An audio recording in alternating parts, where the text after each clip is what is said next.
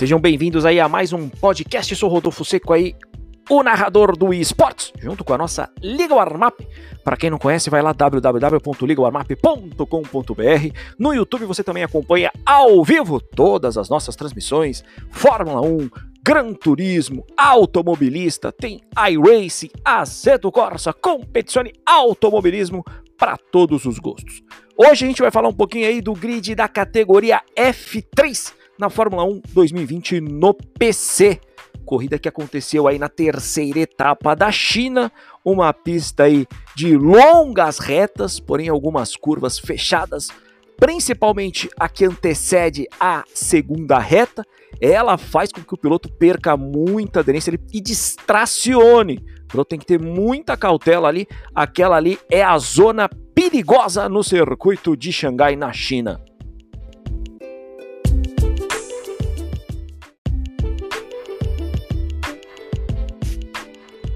Vamos iniciando aí com o qual os pilotos andando forte, lembrando o famoso lastro desempenho é realista.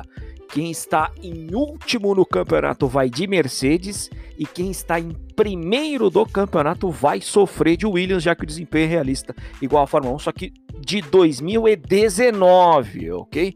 Então os ferraristas ainda comemoram muito porque a Ferrari andava muito forte. Grid final, Mercedes de pneu vermelho ali, o Leonardo vai sendo o pole position da ERS. Ricardo WW em segundo, Júnior Oliveira ali vai levando a Rush na terceira posição. Tivemos o Thiago Meira na quarta, a quinta do Carlos, a Rush do Vinícius na sexta posição. Idel com o Brandon na sétima, o Ed ali vai ficando em oitavo na Machadinho, o Eduardo Reis na nona, que Ramos da Rebellion na décima, Leco, que venceu a última corrida aí na décima primeira posição, o Agmito larga em décimo segundo, da Machadinho, o Brian na décima terceira, o Thiago Grande aí, o Thiago Bretas na décima quarta, o Tom na décima quinta, o Fábio Neres aí vai largando na 16 posição, só que sem tempo foram os 16 pilotos desta noite, sempre sextas-feiras às 22 horas. Olha, falar um pouquinho rápido para a galera que não conhece aí, China composto macio, que é o composto vermelho, no máximo 6, 7 voltas já era.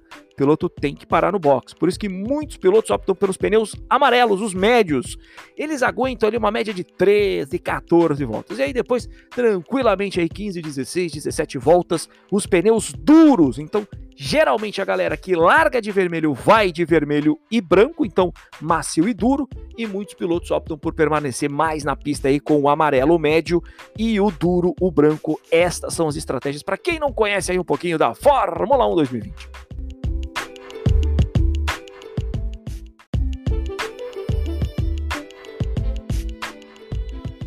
Falando um pouco da largada, Leonardo manteve aí a liderança, largou muito bem. O Ricardo e o Vinícius já travaram uma batalha logo no começo da corrida, nas primeiras voltas.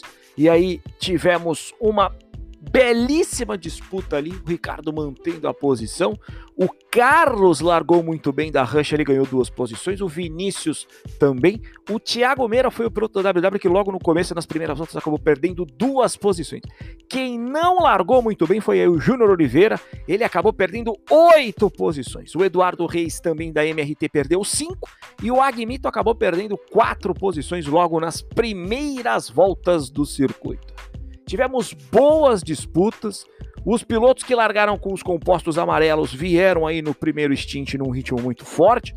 O pessoal que largou com o vermelho logo veio para as paradas. Então aí o Vinícius assumiu aí logo depois da sétima volta onde todo mundo foi para o box. E o Leonardo que largou de pneu vermelho, depois colocou o pneu amarelo e já avisou que vinha para duas paradas. Ele voltou ali na nona posição, já veio escalando o pelotão após a sua primeira parada. Tivemos belíssimas disputas. O Fábio Neres veio por uma estratégia totalmente diferente. Lembrando que ele estava de qualiban, então na largada ele colocou os brancos. Ele permaneceu por uma boa parte aí na pista, veio andando muito forte, aproveitou-se deste composto e foi ali ficando entre os primeiros na segunda posição aí, travando com o Leonardo. Olha, tivemos belíssimas disputas, os pilotos da Idel, o Brandon aí tentando atacar lá o Vinícius, o Brian deu uma errada, depois foi escalando novamente o pelotão, aparecia ali em oitavo, o Eduardo Reis tentava o tom, tivemos uma bela disputa do tom, do Thiago Meira, do Eduardo Reis, do Carlos, olha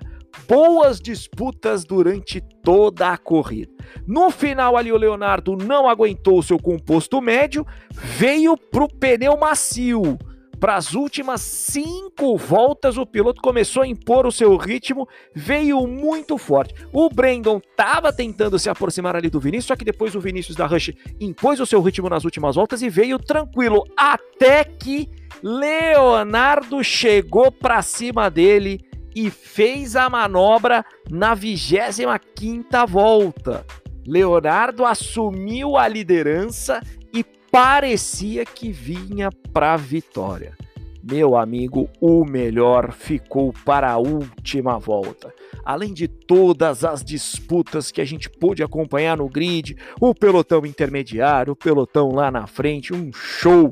Olha, belíssimas disputas. Tivemos o Neres com o Edinardo, o Brian chegando, o Tom com o Thiago Meira, como a gente comentou. Olha, sensacional.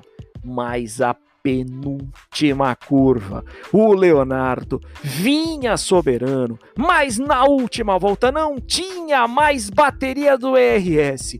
O Vinícius foi calculista, fez a estratégia perfeita, fez a estratégia do último mergulho, gastando toda a sua energia na última volta. E na penúltima curva, os dois pilotos ficaram lado a lado. Foi espetacular! O Leonardo se defendeu pela parte de fora, o Vinícius colocou colocou por dentro. Eles contornaram a última curva muito próximos e Vinícius faz a manobra e na última curva confirma a vitória para Rush.